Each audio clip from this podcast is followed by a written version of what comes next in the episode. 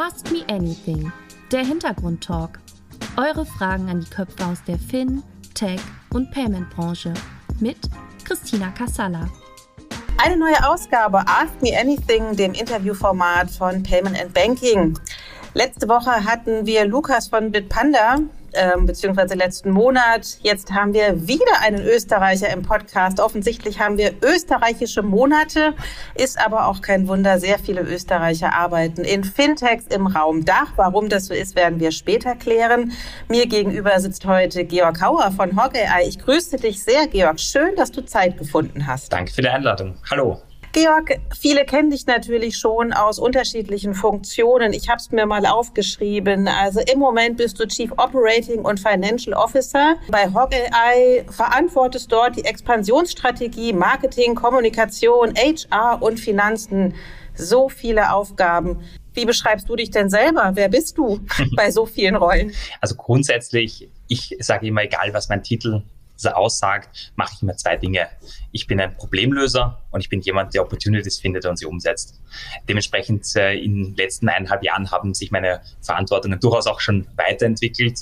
Ich habe zum Beispiel Produktmarketing hinzugenommen, Finanzen abgegeben. Dementsprechend hat sich durchaus auch meine Rolle äh, viel weiter entwickelt in den letzten Monaten. Aber grundsätzlich sage ich immer, ein Problemlöser muss man sein. Aber gerne zu Anfang Erzähl mal ein bisschen von dir. Wer bist du? Du heißt Georg Hauer. Mehr weiß, wissen wir noch nicht von dir in diesem Podcast. Gerne, wunderbar. Also mein Name ist Georg. Ich bin heute, wie gesagt, COO bei Hawkeye. Es ist ein Technologieunternehmen, welches Banken und Paymentfirmen hilft, Finanzkriminalität zu bekämpfen. Grundsätzlich bin ich aber selbst auch als Investor und Berater für Fintechs tätig. Ich war äh, in den vergangenen Jahren war ich Teil des Senior Leadership Teams der Digitalbank N26, wo ich sehr viele unterschiedliche Rollen hatte. Vor allem aber war ich General Manager für die deutschsprachige Region, also die Dachregion und Nordeuropa, die mit Abstand größte Region von N26 mit über 15, mit 15 Ländern. Äh, zudem war ich Geschäftsführer von einem der zwei Technologiezentren von N26. Ich war Davor war ich General Manager bei Uber, dem Silicon Valley Unternehmen. Ähm, und davor war ich lange Zeit in der Unternehmensberatung Boston Consulting. Grundsätzlich studiert habe ich sehr klassisch internationale BWL, zuerst in Wien, Frankreich, äh, aber auch Russland. Und später habe ich dann noch einen MBA in Chicago angehängt. Grundsätzlich habe, bezeichne ich mich immer als sehr weltoffen. Ich habe äh, immer sehr gerne viel Zeit im Ausland verbracht. Ich äh, liebe es, in internationalen äh, und multikulturellen diversen Teams zu arbeiten. Äh, am Ende des Tages aber meine Karriere, meine Leidenschaft kann man eigentlich in zwei Sätzen zusammenfassen. Erstens, ich liebe es, mit moderner Technologie alteingesessene Industrien zu disruptieren. Und zweitens, ich liebe es auch einfach Verantwortung und Ownership in Unternehmen zu übernehmen. Dementsprechend kann man in meiner Historie sehen, dass jeder meiner Arbeitgeber ist kleiner geworden und dafür der Anteil, mein Anteil am Unternehmen wurde immer größer. Dementsprechend, äh, ich habe mich, egal wo ich gearbeitet habe, habe ich mich immer ein bisschen als Unternehmer gefühlt und äh, das habe ich entsprechend konsequent fortgesetzt. Ja, das stimmt. Wenn man deine Vita so ein bisschen nachverfolgt, dann äh, gehst du eigentlich den umgekehrten Unternehmensgrößenschritt von äh, ganz groß bis immer kleiner. Das ist ungewöhnlich und darüber werden wir sicherlich auch später sprechen. Auch über deine Tätigkeit in Russland. Ich meine, das ist ja in Zeiten wie diesen, wirst du da sicherlich nochmal einen besonderen Blick drauf haben. Du hast dich ja jetzt auch ein bisschen äh, neu orientiert, auch in deinem, äh, ja, in deiner Arbeitsregion. Ähm, aber das später. Ähm, Georg, du hast gesagt, du hast ganz klassisch, ja, in Wien erstmal studiert. Ähm, Kommst du aus einer Unternehmerfamilie? Das äh, stelle ich immer gerne meinen äh, Interviewgästen mhm. die Frage.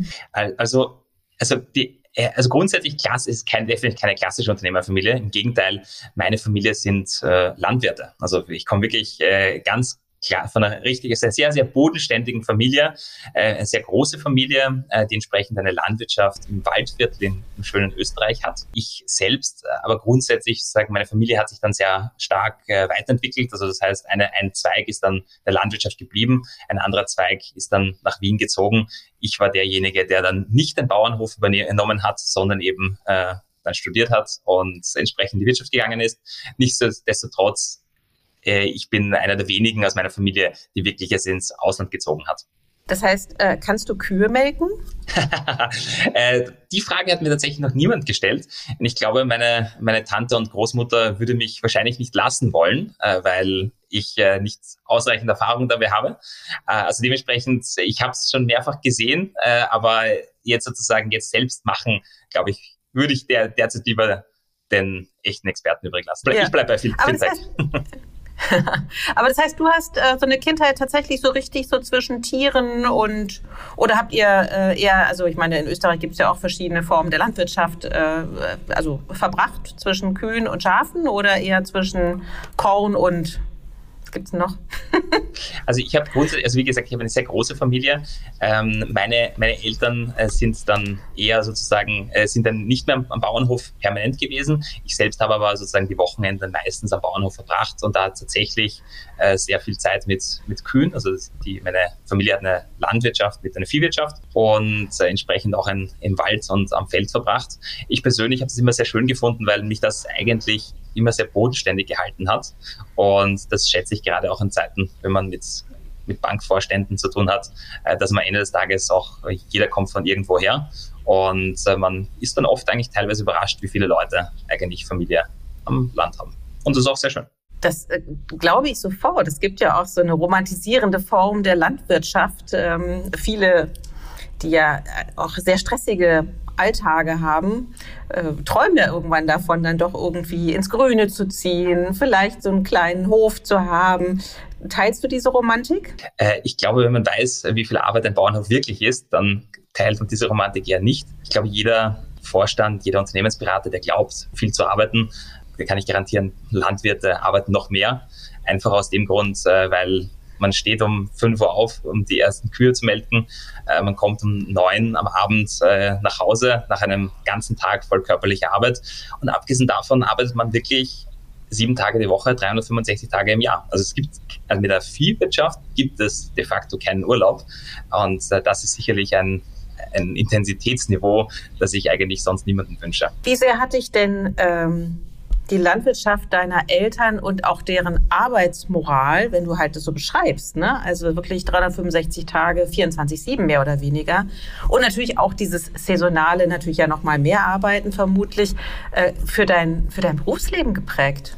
Ähm, also grundsätzlich, ich glaube, wichtig war für mich immer einen hohen Respekt zu haben von äh, von anderen Leuten, äh, egal äh, welchen Hintergrund Menschen haben, weil man ich glaube, wenn man eine Landwirtschaft nicht von innen kennt, weiß man nicht, wie viel Arbeit dahinter wirklich steckt. Und äh, zweitens aber auch macht es natürlich sehr neugierig äh, auf alles, was, äh, was außerhalb. Also ähm, wie, ich, wie ich erwähnt habe, sozusagen ähm, ein großer Teil meiner Familie ist auf der Landwirtschaft. Äh, meine Eltern selbst, also meine Mutter ist Lehrerin, mein Vater hat dann in einem Unternehmen äh, selbst gearbeitet. Und äh, die ähm, äh, also ich selbst hatte, ich war immer extrem neugierig von allem, was im Ausland lag. Also ich habe relativ früh davon geträumt, ins Ausland zu gehen, habe damals Sprachen gelernt und habe alle möglichen Chancen genutzt, äh, um irgendwie rauszukommen und viel, möglichst viel zu sehen. Und äh, das hat sicherlich meine Leidenschaft für äh, zuerst Reisen, aber später dann auch einfach globale Unternehmen geweckt. Mhm. Okay, also für dich war es nie eine Option, tatsächlich selber auch ähm, ja in der Landwirtschaft zu bleiben? Oder ich meine, du hättest ja auch Agrarwissenschaften studieren können und das irgendwie total akademisch angehen mhm, können, oder? Mhm. Also, ja. also, tatsächlich, äh, für mich war das nicht eine Option, nie eine Option. Und ich ganz offen gesagt, ich glaube, da, es gibt einfach Leute, die dafür besser geeignet sind. Ähm, und ich habe höchsten Respekt davor. Aber, aber grundsätzlich, ich glaube, es ist das, das Richtige gewesen, dass ich mir nach einem anderen Job mich, quasi einen anderen Job mir gesucht habe.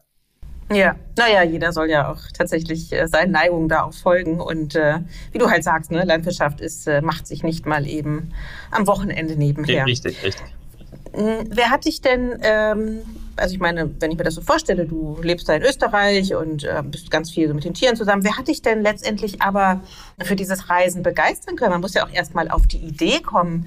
Es muss ja jemanden geben, der einem das vorlebt oder man liest ein Buch äh, oder, oder sieht was im Fernsehen. Weißt du das noch? Ja, also grundsätzlich, das waren, ich war schon sicherlich gerade Reiseleidenschaft, war ich sehr stark von meinen Eltern äh, beeinflusst. Also meine, meine Mutter hat in den 70er Jahren ähm, quasi schon quasi kurz nach dem Tod von Mao äh, China bereist äh, und mit dem Rucksack und äh, ganz viele andere Länder in, in Asien und, äh, und Südamerika. Dementsprechend, äh, ich komme sicherlich so ein bisschen, ich habe den Reisevirus sicherlich von meinen Eltern bekommen und den habe ich äh, dann eins zu eins übernommen. Der ist ganz schlimm, der Reisevirus, oder? Das ist durchaus äh, wahr, das stimmt. Ja, ja, ja. Nee, wenn man erstmal, wenn man den sich erstmal eingefangen hat, dann ist das ganz, ganz schwierig. Ich kenne das sehr, sehr gut und gibt dann ja auch kaum ein Halten. Ähm, aber beruflich würdest du sagen, du hast so ein, so ein Vorbild, den du als junger Mann dann eben auch mal gehört, gesehen, gelesen hast, der dich dann auch so ein bisschen auch in deinem Werdegang geprägt hat, dass es dich auch in diese ganze Thematik Finanztechnologie hineinzieht? Also ich hatte einige sehr gute Mentoren in meiner Karriere und äh, manche waren Mentoren für einen gewissen Zeitablauf, manche sind das längerfristig geblieben. Sicherlich die Leute, die mich sehr stark beeinflusst haben, war in meiner ersten beruflichen Station, nämlich also meiner ersten beruflichen Station nach dem Studium, muss man dazu sagen, weil ich habe auch während dem Studium gearbeitet. Aber ähm, es waren äh, insbesondere meine Mentoren waren bei damaligen Unternehmensberatung Boston Consulting, habe ich einige sehr gute Mentoren gehabt äh, und da, dadurch, dass sie zufälligerweise sehr stark allesamt aus der Finanzwirtschaft kamen, äh, hat mich das sicherlich anfangs schon geprägt und ich wurde dann durchaus sozusagen recht frühzeitig in Projekte in diesem Bereich hineingezogen.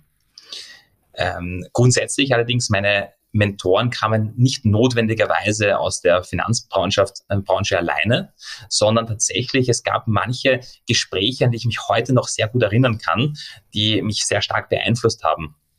Da würde ich tatsächlich gerne eine, eines hervor, äh, herausnehmen, nämlich das war tatsächlich eine, ein Gespräch bei ein Aufnahmegespräch mit meinem damaligen MBA-Programm von meiner Uni, dass mich ein damals italienischer Manager, der aber in, in Österreich gelebt hat, mich gefragt hat zu meinem Werdegang. Und damals war ich sehr begeistert von großen Industrieunternehmen, also Industrie- und auch Finanzunternehmen. Aber ich habe sehr stark darüber erzählt, dass sozusagen meine Vision ist, das ein großes Industrie- oder Technologieunternehmen zu führen.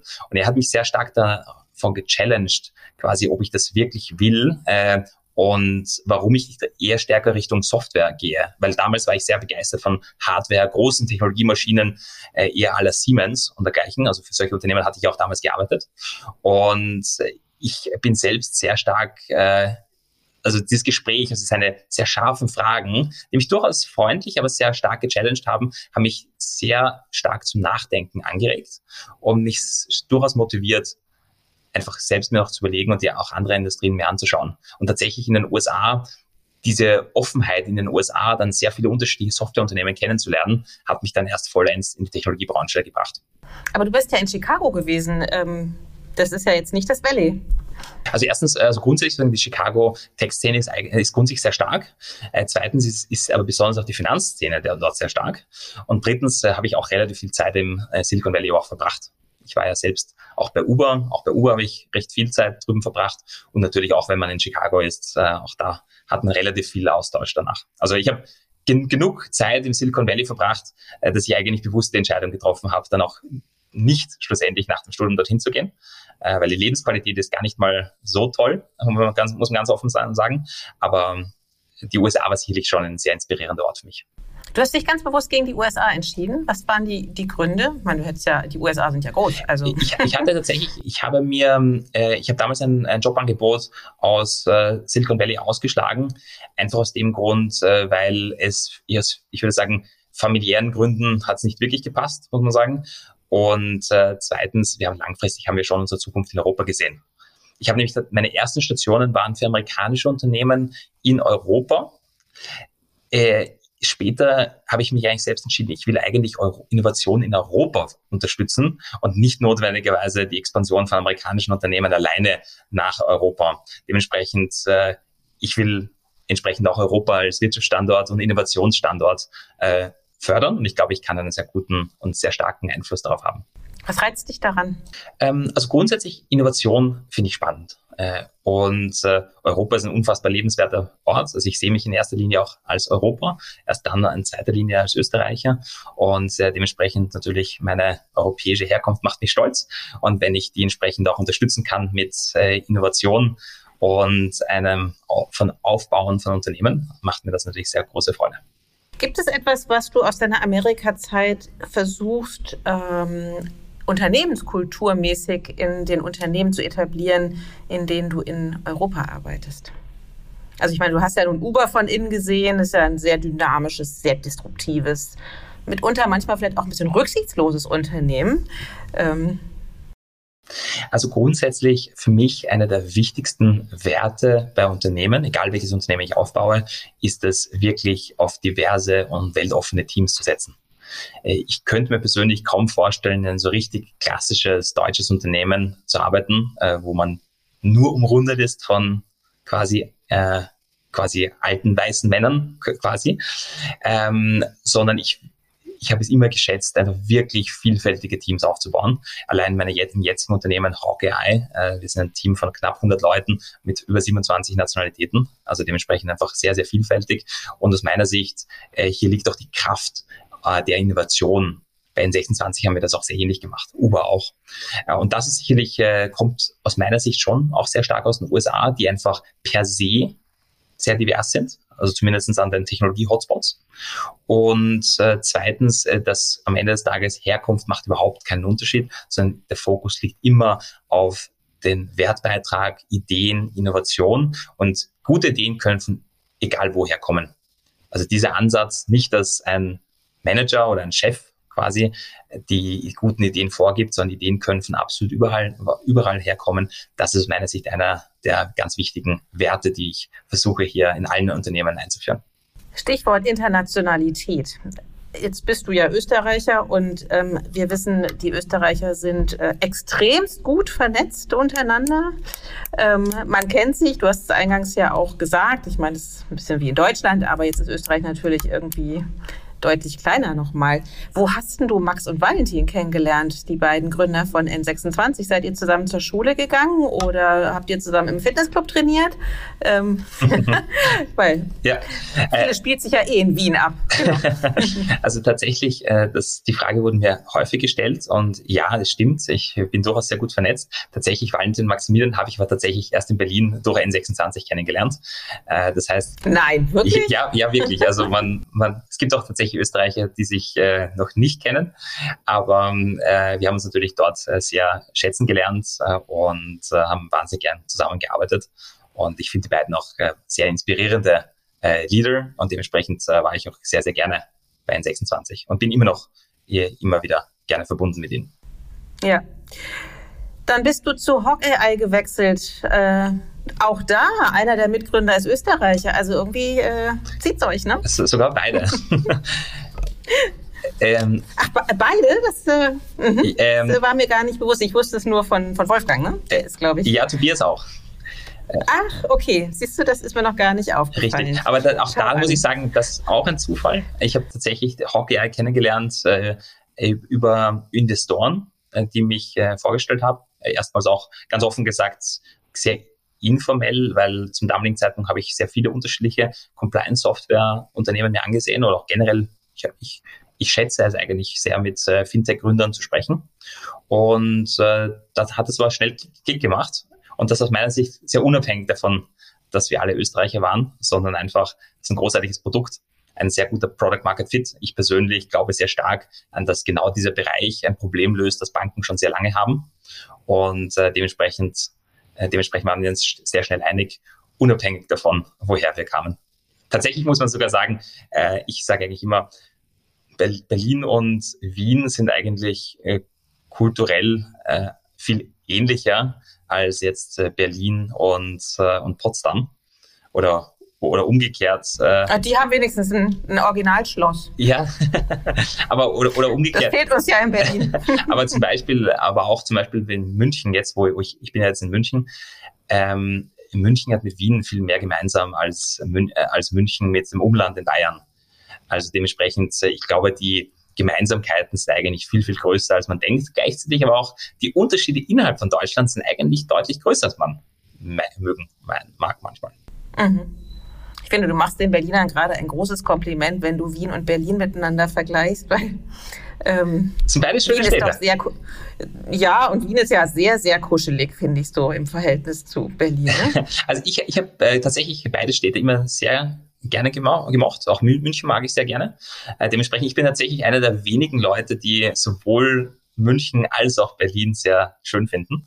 Ich, ich, ich, ich weiß, das kannst du wahrscheinlich nur, weil du das kannst du wahrscheinlich nur, weil du von extern kommst. So. vielleicht, vielleicht, ja. Also ich, äh, ich habe tatsächlich schon gemerkt, dass die meisten Münchner äh, eher nicht nach Berlin ziehen wollen würden, aber ich mag beide Städte sehr gerne. Ich glaube, das ist umgekehrt aber auch so. Ich glaube, wenige Berliner möchten wirklich freiwillig nach, äh, nach München ziehen, weil es einfach auch vom Mindset her doch nochmal eine ganz andere Ausrichtung ist. Das habe ich gemerkt. Genau. Ja.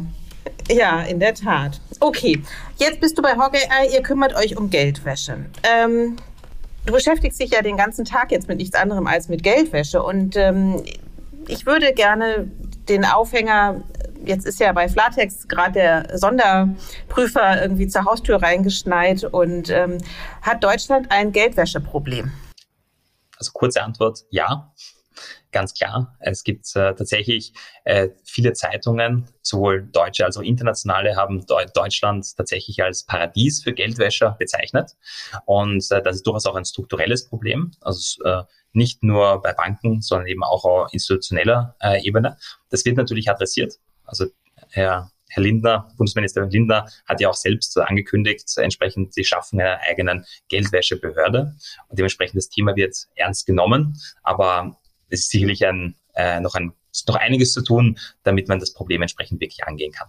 Genau, ich hatte geahnt, dass du das antwortest. Deswegen äh, schieße ich gleich die nächste Frage nach. Oder hat Deutschland ein Aufsichtsproblem? Oder gar beides?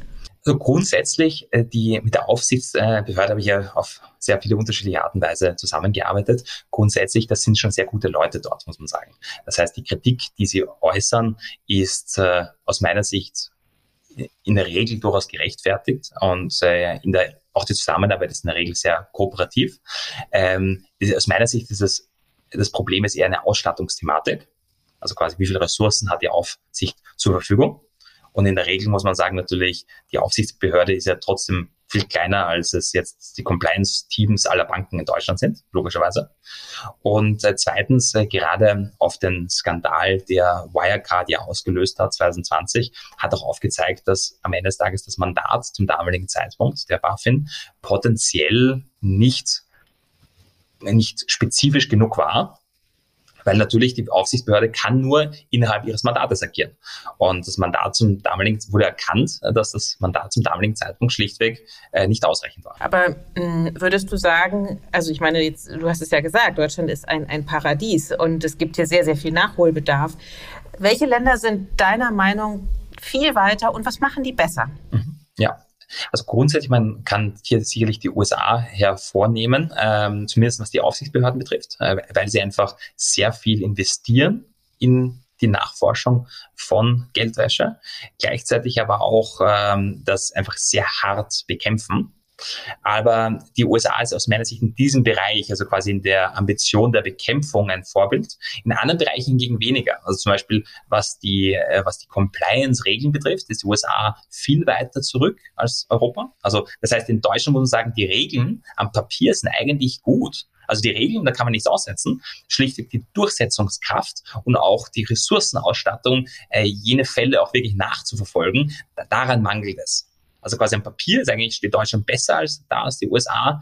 In der Realität muss man einfach sagen, dass die USA mehr Ressourcen in diesen Bereich investieren. Geht das für dich in Deutschland in die richtige Richtung oder sind das für dich Lippenbekenntnisse? Hm, grundsätzlich, es gab schon sehr viel Entwicklung in dem Bereich. Also gerade die, die letzten Jahre, der, die Neuaufstellung der, der BaFin unter Mark Branson äh, und die, äh, die, ich würde sagen, auch die Aufarbeitung der Kritikpunkte der globalen Anti-Geldwäsche-Organisation, der FATF, haben aus meiner Sicht schon einiges ausgelöst. Also einfach das Faktum, dass sich Bundesminister öffentlich jetzt zum Thema Geldwäsche äußern und hier die Alarmglocken schrillen lassen, klare Pläne vorlegen, all das zeigt, das Thema wird heute viel ernster genommen, als es das noch vor wenigen Jahren war. Es war ja, ähm, es war, es war ja fast ein, ein kleiner Skandal damals, als bekannt wurde, als der damalige Finanzminister äh, Herr Scholz ähm, sich nie mit dem äh, Geldwäschebeauftragten getroffen hatte in seiner Amtszeit, obwohl er an, direkt an ihn reportet hatte. Das war damals sicherlich ein, ein kleiner Skandal, der heute sicherlich so nicht mehr stattfinden würde. Einfach weil das Thema auch präsenter ist. Es geht ja am Ende des Tages immer um Prioritäten der Politik. Zum damaligen Zeitpunkt war das einfach noch keine so hohe Priorität. Das hat sich heute sicherlich geändert. Wie nimmst du das im europäischen Ausland wahr? Das Thema ist generell sehr stark äh, in der Wichtigkeit äh, höher gereiht gewesen. Es gibt manche Länder, die da schon einfach weiter waren, weil sie ein viel größeres Problem hatten. Äh, hervorzuheben ist zum Beispiel Italien. Italien hat sehr radikale Maßnahmen schon vor vielen Jahren gesetzt, was natürlich nicht nur als, um, da ging es nicht nur um klassische Geldwäsche, sondern auch natürlich Bekämpfung von organisierten Verbrechen. Aber ähm, in Italien ist auch ein gutes Beispiel deshalb, äh, weil dort Geldwäsche nicht als so abstraktes Bank-Compliance-Thema gesehen wird, sondern wirklich als handfestes Bekämpfen von Kriminalität. Wohingegen in Deutschland hat man oft das Gefühl, wenn man über Bank-Compliance spricht, da geht es um Theorie, um Gesetzeinhaltung, aber eigentlich weiß niemand, warum wir das eigentlich tun. Wenn man sich das verdeutlicht, da geht es nicht darum, ob eine Bank compliant ist, sondern da geht es darum, ob eine Drogenkartell hier Millionen an Euro über die Konten wäscht äh, und dieses Geld wurde quasi, äh, da sind Leute dafür gestorben, sowohl auf der drogenabhängigen Seite als auch im Drogenkrieg dahinter. Oder wenn man einen Menschenhändlerring aus Osteuropa, der potenziell tausende junge Frauen verkauft und dieses Geld dann gewaschen wird. Wenn man sich das vor Augen hält, was das eigentlich bedeutet, Geldwäsche, dann hat man auch einen ganz anderes äh, Blick für das Thema. War das in Deutschland zu lange ein wie nennt man denn sowas, ein Kavaliersdelikt? Ist das das richtige Wort dafür? Also etwas, naja, das machen andere Länder, das kann bei uns nicht passieren. Also gab es da ein böses Erwachen? Also Kavaliersdelikt würde ich es nicht bezeichnen.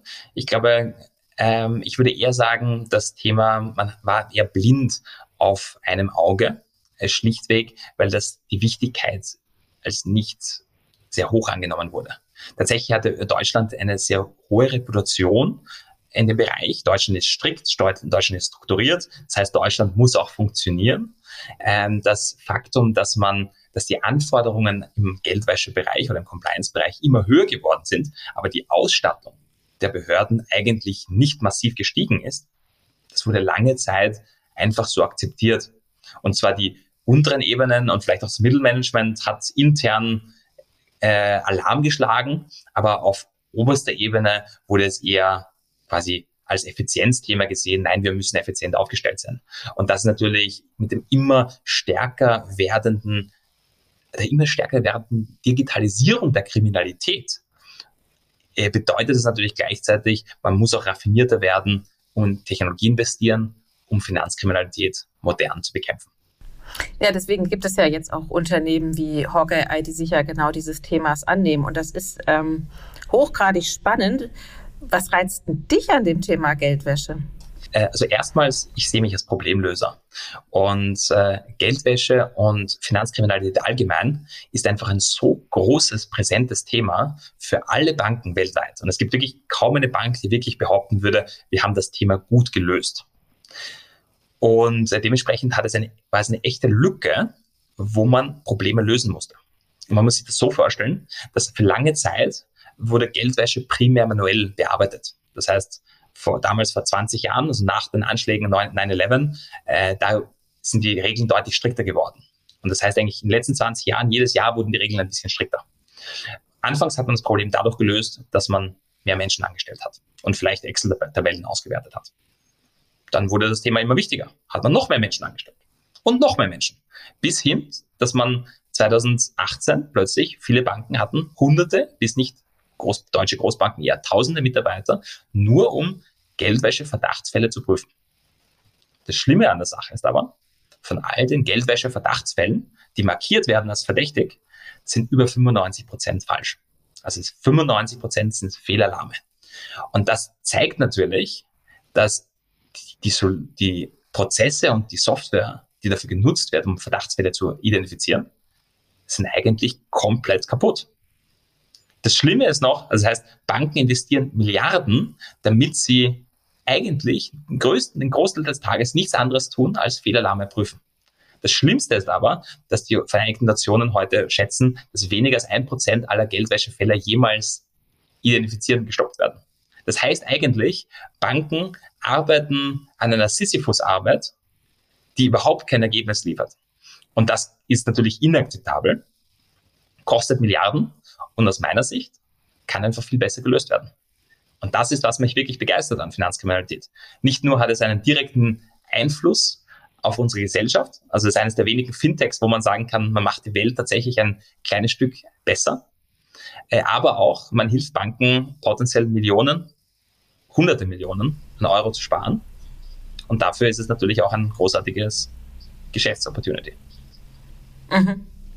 Also nicht nur das Gesellschaftsrelevante, sondern ich höre bei dir auch diese große Faszination von ja, einer technischen Komponente heraus. Ne? Das, ähm es ist eine technische Komponente, aber wie gesagt, es ist auch ein, einfach ein großes wirtschaftliches Problem, das gelöst werden muss und technologisch eben auch gelöst werden kann.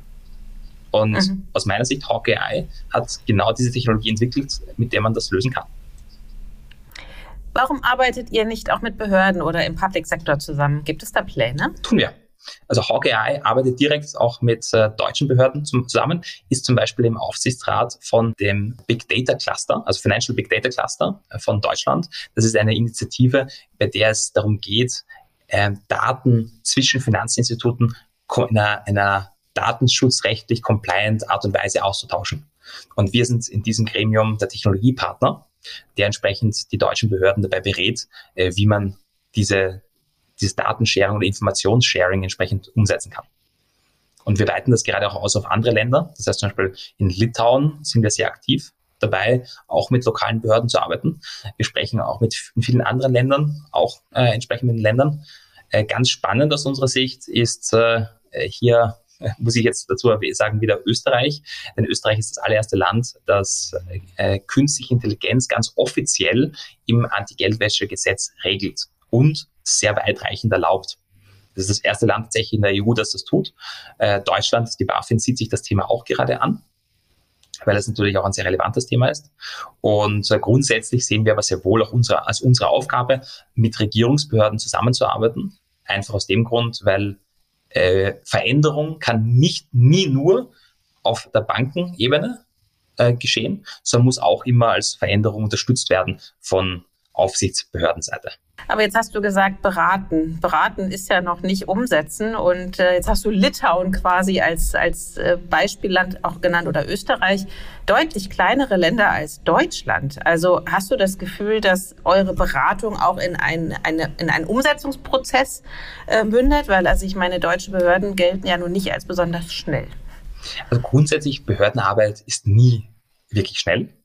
Äh, und äh, das ist auch okay. Das ist jetzt, das sollte niemanden überraschen, der jetzt mit Behörden arbeitet. Äh, wichtig, etwas bedeutet aber auch, die Veränderung hat ja einen viel größeren Einfluss auf viel mehr Menschen. Das heißt, ein Unternehmen kann sehr schnell schnell sein, weil es ein paar tausend Kunden betrifft oder vielleicht ein paar Millionen Kunden, aber in einem Land wie Deutschland betrifft es gleich 80 Millionen Menschen gleichzeitig äh, und eine Riesenwirtschaft. Äh, dementsprechend, ich glaube, es muss jede Veränderung muss sehr wohl überlegt sein. Äh, Nichtsdestotrotz, ähm, wir sind natürlich sind wir ein Berater in der Hinsicht, dass wir die Behörden unterstützen wollen, die richtige Entscheidung zu treffen, aber auch einfach ähm, wissen, wie man es technisch umsetzen kann. Ähm, die, die Umsetzung selbst ist ja in vielen Fällen eher ein Prozessthema und kein reines Technologiethema. Das ist ja eher quasi, was muss ich auf Gesetzesebene und auf Prozessebene innerhalb der Behörden dann ändern, damit das entsprechend auch einen Impact hat. Äh, ganz wichtig ist aber eines Tages aber auch einfach Vertrauen der Aufsichtsbehörden in Technologie. Und das hat sehr viel, das hat, war auf sehr fruchtbaren Boden gestoßen, denn äh, heute ist die BaFin viel, viel technologieoffener, als sie das noch vor fünf Jahren war. Also muss man ganz klar sagen, sowohl die, die Mitarbeiter, die bei der BaFin tätig sind, aber auch die insgesamt die, die Führung der Aufsichtsbehörden ist viel äh, sensibler geworden, was moderne Technologie betrifft und welche Rolle sie spielen kann dabei, um Finanzkriminalität zu bekämpfen. Interessanterweise sind ja gerade Neobanken besonders äh, anfällig offensichtlich für Geldwäsche und auch dein ehemaliger Arbeitgeber hatte da ja schon auch ähm, äh, den ein oder anderen Menschen von der BaFin bei sich stehen. Sind Neos deiner Meinung nach äh, anfälliger für Geldwäsche? Äh, Glaube ich nicht. Äh, im, im, Gegenteil sogar. Man könnte sogar fast sagen, dass die wirklich großen Summen an Geldwäsche werden tendenziell eher bei den Großbanken gewaschen. Das heißt, äh, wenn bei Neobanken ist tendenziell eher auffällig auf Kundenseite, weil zum Beispiel, wenn ein eBay-Betrüger, zum Beispiel, der, der verkauft eine Konzerttickets um 500 Euro und liefert sie dann nicht, dann ist einfach ein Mensch selbst, ein direkter, regulärer Mitbürger davon betroffen. Der macht dann natürlich seinem Unmut äh, zurecht auf Social Media äh, quasi entsprechend Luft. Äh, wohingegen, äh, da geht es um 500 Euro Betrug. Und dieses Geld wird natürlich dann auch gewaschen.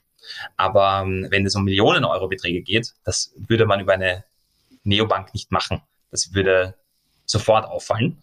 Und äh, dementsprechend, äh, Neobanken mögen zwar im Spotlight stehen von äh, einfach weil es, äh, ich würde sagen, einfach für den Menschen selbst einfach greifbare Themen sind. Aber diese Millionen an Dollar, die über Menschenhandel, Drogenhandel etc. gewaschen werden, die gehen leider einfach über Großbanken in der Regel, weil dort die Millionen nicht ganz so auffallen. Und dementsprechend äh, die Herausforderungen mögen andere sein, aber kleiner sind sie definitiv nicht. Spotlight, ein gutes Stichwort. Du bist von B2C in B2B gewechselt. Worin identifizierst du den größten, größten Mindshift? Ja. Fehlt dir manchmal das, diese Wahrnehmung, die N26 hatte? Ich meine, kein Tag verging. Also grundsätzlich, also die Herausforderungen sind natürlich andere. Ähm, am Ende des Tages geht es für mich einfach darum, welche Probleme können wir lösen. Wir sind, egal ob ich jetzt für, äh, für Millionen Einzelkunden Probleme lösen will und eine bessere User Experience schaffen will oder für eine Handvoll an Großkunden. Äh, am, am, Ende des Tages beide, in beiden Fällen geht es um Problemlösung. Im letzteren Fall, jetzt im B2B, ist er einfach nochmal viel spezifischere äh, Themen. Also das heißt einfach, wie kann man wirklich dem Kunden ganz spezifisch helfen? Äh, wie kann man entsprechend sicherstellen, dass äh, wir delivern alles, was wir äh, entsprechend versprechen? Und wie kann man sicherstellen, dass die Technologie auch sich weiterentwickelt bei dem Kunden und dem Kunden wirklich einfach einen, einen direkten Mehrwert schafft? Grundsätzlich natürlich, B2C, B2B ist ganz anders. Äh, tatsächlich aber zum jetzigen Zeitpunkt ist gerade die B2B-Branche braucht sehr viel Innovation, weil aus meiner Sicht lange Zeit wurde die einfach vernachlässigt. Und da gab es ganz, ganz viele Jahre lang einfach kaum Weiterbewegung, weil sich all der Fokus auf B2C fokussiert hatte. Also noch ein großes Spielfeld, meinst du? Ein wahnsinnig großes Spielfeld. Tatsächlich, als ich vor zwei Jahren entschieden habe, in Hawkeye zu investieren und auch zu wechseln, habe äh, damals, würde ich fast mich trauen zu sagen, 15 Jahre zuvor hatte, gab es überhaupt keine Innovation im Anti-Geldwäsche-Bereich. Also überhaupt keine. Und dem, dementsprechend, es gibt die Menschen, die sich darüber beschweren und sagen, warum tun die Firmen nichts? Äh, und die Menschen, die sagen, großartig, hier ist überhaupt nichts geschehen, das ist eine großartige Opportunity, lass mich das selbst machen. Und ich habe mich für Letzteres mhm. entschieden. Unabhängig davon wurde dennoch dein Wechsel von N26 ähm, hin zu Hawk AI doch mit einer gewissen Verwunderung in der Branche wahrgenommen. Über, hat dich das überrascht? Nein, überhaupt nicht. Also grundsätzlich, äh, mir war natürlich klar, äh, dass das sicherlich äh, viel Aufsehen erregt. Äh, besonders natürlich, weil es auch ein sehr interessantes Timing war, äh, dass ich ausgerechnet zu einem Anti-Geldwäsche-Unternehmen wechsle und auch dort investiert habe. Schon, oder? Also Nachtigall, ich höre dir trapsen, ne? ähm, also gleichzeitig muss man sagen, ich kannte da dementsprechend auch natürlich die Herausforderungen direkt von der anderen Seite. Und äh, dementsprechend weiß ich, was Banken äh, und andere Finanzinstitute wirklich auch benötigen, um dieses Problem der Geldwäsche und äh, allgemeinen Finanzkriminalität entsprechend anzugehen. Die ähm, Grundsätzlich, ich persönlich finde N26 weiterhin ein großartiges Unternehmen. Dementsprechend mein Wechsel hatte eigentlich sehr wenig mit der Bank selbst zu tun, sondern eigentlich sehr viel mit der Opportunity und dem Problem, an dem Hawkeye selbst gearbeitet habe. Tatsächlich, ich schätze N26 immer noch sehr, sehr stark äh, und ich bin immer noch begeisterter Kunde.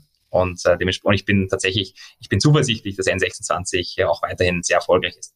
Also ich, ich habe jetzt in den letzten eineinhalb Jahren natürlich sehr stark verfolgt, äh, was das mein altes Team entsprechend bewirkt hat. Und ich freue mich sehr zu sehen, wie gut sich N26 entsprechend entwickelt hat.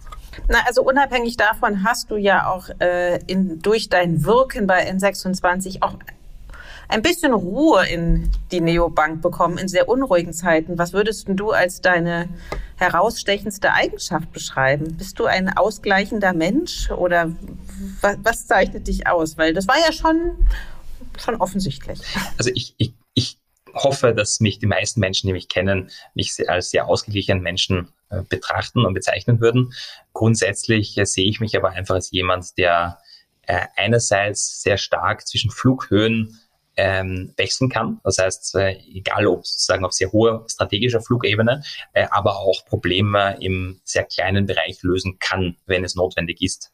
Das heißt, ich habe durchaus auch ein sehr gutes technisches Verständnis, wenn es um bestimmte Aspekte geht, äh, weiß aber, dass meine Rolle als Leader ist auch jene einfach aber das nicht jedes Problem selbst zu lösen, sondern einfach die richtigen Leute an Bord zu bekommen, ihnen die richtige Guidance zu geben, dann entsprechend wieder mich zurückzuziehen.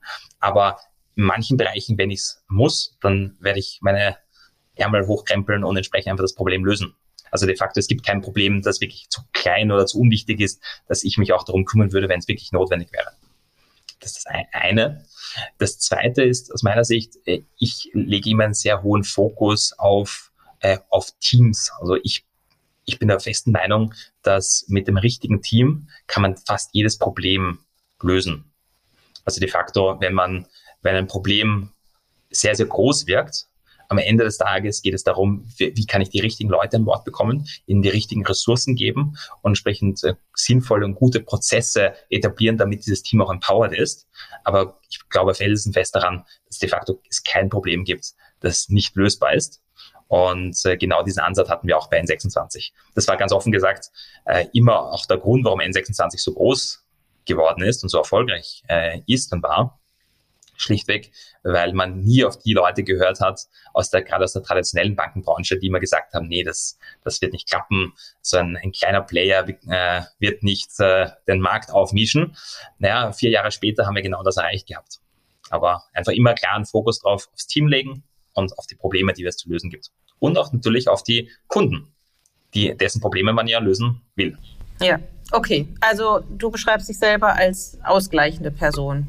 Durchaus. Oder gibt es Dinge, die dich so richtig fuchsteufelswild machen? Auch in gemischten Teams gibt es ja Probleme. Wo sagst du, jetzt platzt mir die Hutschnur? Ja. Gibt's das? Ähm, also grundsätzlich, ich würde sagen, äh, die, äh, ich würde sagen, eines der wichtigsten Themen für mich ist äh, einfach wertegetrieben arbeiten. Das heißt, ich habe gewisse Werte, die mir wichtig sind äh, und ein hohes Maß an Integrität. Das heißt, ich stehe zu meinen Worten. Das heißt, wenn ich äh, Menschen äh, mit Menschen arbeite, die nicht zu ihren Worten stehen würden, kein so hohes Maß an Integrität aufweisen, damit habe ich durchaus mal Herausforderungen, muss man ganz klar so sagen. Also ich äh, und ich habe ganz offen gesagt auch zum Glück den Luxus, den ich mir jetzt leisten kann, äh, mir auszusuchen, ob ich mit jemandem arbeiten will und im Zweifelsfall mit jemandem, dem ich nicht vertraue, mit dem würde ich auch nicht arbeiten. Äh, gleichzeitig aber die, meine Werte sind am Ende des Tages, also ich bin grundsätzlich ein wertegetriebener Mensch und äh, ich will auch meinen Teammitgliedern und Partnern ermöglichen, selbst ihre Werte entsprechend zu leben. Und äh, dementsprechend, das ist natürlich, ja, das ist immer mir wichtig gewesen. Das ist natürlich bei 27 Nationen, es sind ja sehr viele verschiedene Werteansätze unter einen Hut zu bringen. Wie, wie managst du das? Also grundsätzlich, man, ähm, 27 Nationen ist sehr vielfältig in ähm, in, was Teamstruktur betrifft. Gleichzeitig äh, halte ich es immer sehr für fast wichtiger, wertebasiert auch zu heiren. Also nur, nur als Beispiel. Also mir ist wichtig, dass Menschen weltoffen sind, also wirklich sozusagen einfach, äh, also nicht diskriminieren zum Beispiel. Also für mich, das wäre für mich ein absolut rotes Tuch, äh, wenn, wenn ich so etwas merken würde innerhalb eines Teams. Äh, zweitens, sich gegenseitig unterstützen. Und das ist einfach unabhängig von der Nationalität möglich und wichtig.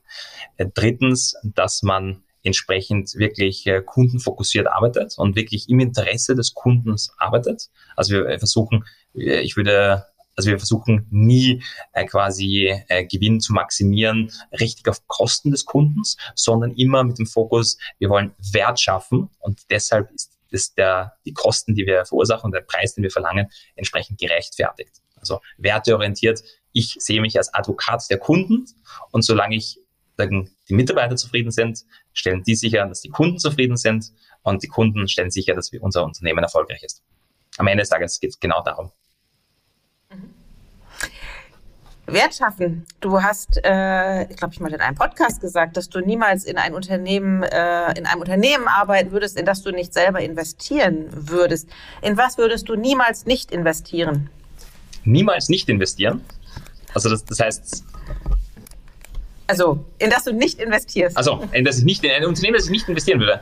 Ähm, nein, nein, in was würdest du grundsätzlich nicht investieren? Also, ich meine, mhm keine Ahnung, sagst du, Kryptos schließe ich völlig aus ja. oder im Leben möchte ich keine Immobilie besitzen oder äh, gibt ja viele Möglichkeiten, um zu investieren oder ich investiere nicht in, keine Ahnung, was weiß ich, in, ja, ja. in schlechtes Essen oder so, keine Ahnung. ähm, also tatsächlich, ich glaube, ein, ein Bereich, in dem ich überhaupt nicht investiere, ist Luxusartikel. Also mich interessiert Ach, Luxus so, davon? So, so, überhaupt nicht, muss ich sagen. Also ich bin, äh, ich, ich würde sogar fast sagen, ich habe das Glück, dass äh, ich äh, quasi einen Lebens, einen guten, also ich lebe ein sehr, sehr gutes Leben, aber das ist vollkommen unabhängig quasi von meinem Gehalt und äh, quasi Einkünften.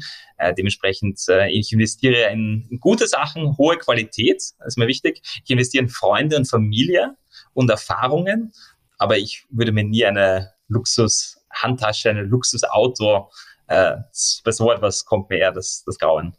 Wirklich? Aber das ist doch auch ein bisschen part of the game, oder? Nee, überhaupt nicht. Also ich habe, äh, es verwundert manche Leute, aber ich habe im Leben noch nie ein Auto besessen. Das, weil es mich einfach nie interessiert hat. Wie kommst du von A nach B?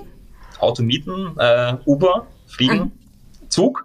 Ich bin ein begeisterter sowohl Bankcard 100 als auch äh, österreichische Klimaticketshalter äh, und ich liebe meine Züge. Aber ganz offen gesagt, äh, natürlich, ich miete mir oft äh, Autos. Also ich behaupte jetzt nicht, dass ich quasi komplett auf grünem Fuß lebe. Aber ich habe Autos einfach eher als unpraktisch bezeichnet. Also quasi, man, ich, ich kaufe mir praktische Dinge, die schön sind, ähm, aber nicht notwendigerweise ein gewisses Luxusgefühl geben. Weil ich das einfach nicht brauche. Mir hat neulich, aber interessant, dass du das sagst, weil mir hat neulich ähm, jemand erzählt, ähm, ich meine, du bist ja auch mit den Unternehmen durch verschiedene Funding-Runden gegangen dass ähm, dieses Zerschaustellen von ähm, ja, Luxusgütern, ob das Uhren, Handtaschen, irgendwas sind, ab einem gewissen, äh, ab einer gewissen Series-Runde enorm wichtig sind. Ich würde behaupten, sogar im Gegenteil, als Investor äh, will ich nicht in einen Gründer, also besonders jetzt Frühphasengründer, äh, der mit dem Porsche und mit der Rolex rumläuft, an so etwas würde ich gar nicht investieren wollen, äh, weil es mich eher mich fragen die Frage aufwirft, äh, setzt die Person die richtigen Prioritäten. Zu späteren Zeiten natürlich ist das jede jegliche Sache von den Leuten. Am Ende des Tages auch für, für die Leute ist das natürlich auch einfach eher eine, persönliche Geschmackspräferenz. Und wichtig ist ja auch, jeder kann selbst entscheiden, wofür sie investieren. Ich investiere sehr gerne in Freunde, Familie und Reisen. Das heißt, das Geld, das ich wahrscheinlich in Reisen stecke, das kommt anderen Leuten auch eher absurd vor. Äh, das stecken die vielleicht eher lieber in ein schickes Auto. Aber jedem das seine. Äh, ich selbst brauche es eben nicht.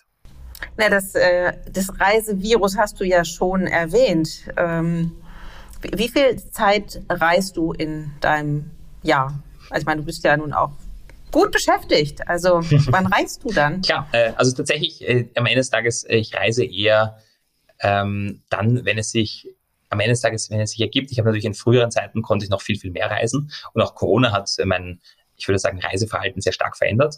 Ich bin heute sehr glücklich, dass ich äh, nicht mehr ein Wochenpendler bin, also komplett jede Woche hin und her. In ich war zehn Jahre lang wirklich jeden Mo Montagmorgen, sechs Uhr früh im Flieger. Das kam mir zehn Jahre lang vollkommen normal vor.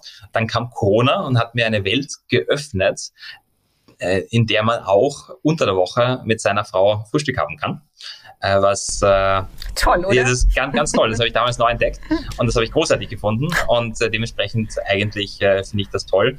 Äh, heute muss man sagen, Corona hat äh, es ermöglicht, dass die beruflichen Reisen wirklich sich deutlich reduziert haben. Also manchmal quasi einen Kunden trifft man einmal persönlich, alles andere wird dann digital gesprochen.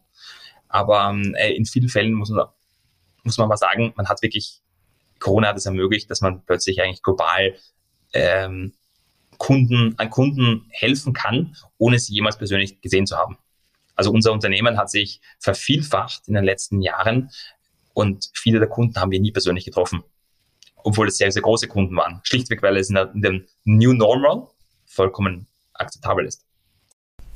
Ja, wobei ja ähm, der Reisevirus, der umfasst ja nicht die Berufsreisen, ja, oder? Das, das, das stimmt. sagen, der, der wird damit auch befriedet? Ähm, äh, je nachdem. Also grundsätzlich, ich persönlich reise in der Regel dorthin, äh, wo ich äh, quasi Menschen kenne, beziehungsweise wo mich die Menschen auch interessieren.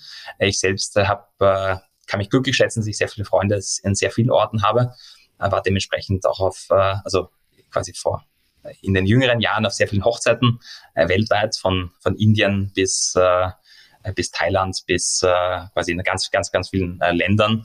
Ähm, ich habe viel Zeit äh, auch in exotischeren Ländern verbracht, äh, auf Rucksackreisen äh, in früheren Jahren, äh, vom Iran bis äh, quasi Zentralasien, Kirgisistan, Usbekistan, Kasachstan, äh, aber auch eben viel in Afrika. Dementsprechend, ich habe grundsätzlich sozusagen, wenn ich die Gelegenheit habe, bin ich unterwegs. Ich bin jemand, der wahrscheinlich nie, nie oder kaum jemals einen Urlaubstag in, im Heimatland verbringt. Aber wenn ich einen habe, dann bin ich unterwegs. Mhm.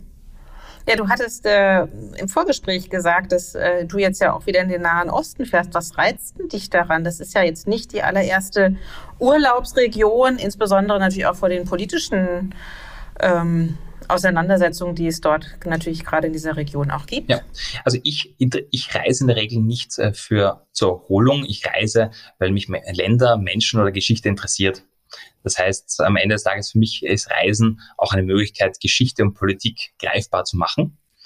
Und die, dementsprechend reise ich gerne an besondere Orte, die politisch interessant sind, aber auch in denen es spannende Menschen gibt oder vielleicht, wo ich sogar Menschen kenne, die ich entsprechend treffen kann. Das ist eigentlich der Hauptgrund, der mich bewegt. In der letzten Zeit war ich sowohl beruflich als auch privat durchaus viel im Nahen Osten unterwegs. Ähm, ich finde es eine spannende Region, der sich sehr, sehr viel verändert.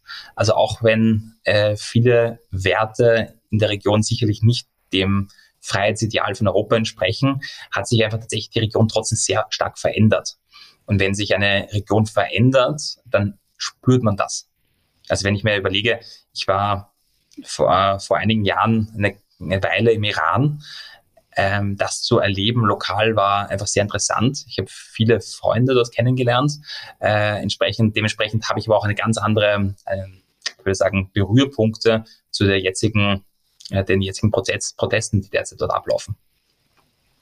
Mhm.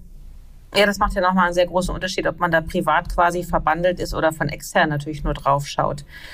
Welches Land hat dich denn am meisten überrascht? Das finde ich ja immer ganz spannend, wenn man so, so, so, so High Traveler ja fragt, die sich dann auch manchmal so ein bisschen treiben lassen und plötzlich äh, kommen sie in ein Land, von dem sie relativ wenig erwartet haben, vielleicht auch wenig wussten und plötzlich feststellen, wieso ist denn das so unbekannt? Oder beziehungsweise wa warum spricht niemand über dieses Land? Hast du auch so ein Land? Ja, ähm, also ich tatsächlich muss ich sagen, äh, die zwei Länder, die mich in letzter Zeit sehr beeindruckt haben, waren eben Iran und Saudi-Arabien, äh, ähm, obwohl sich die beiden Länder eigentlich nicht ausstehen können.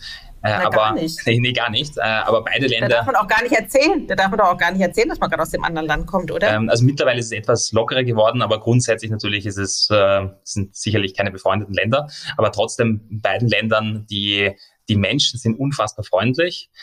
Äh, und äh, die Menschen sind anders, als man sich vorstellt. Also speziell im Iran, muss man sagen, der Iran ist wahrscheinlich das unreligiöseste Land im Nahen Osten. Ähm, einfach aus dem Grund, weil es einfach so einen gewissen Zwang gibt.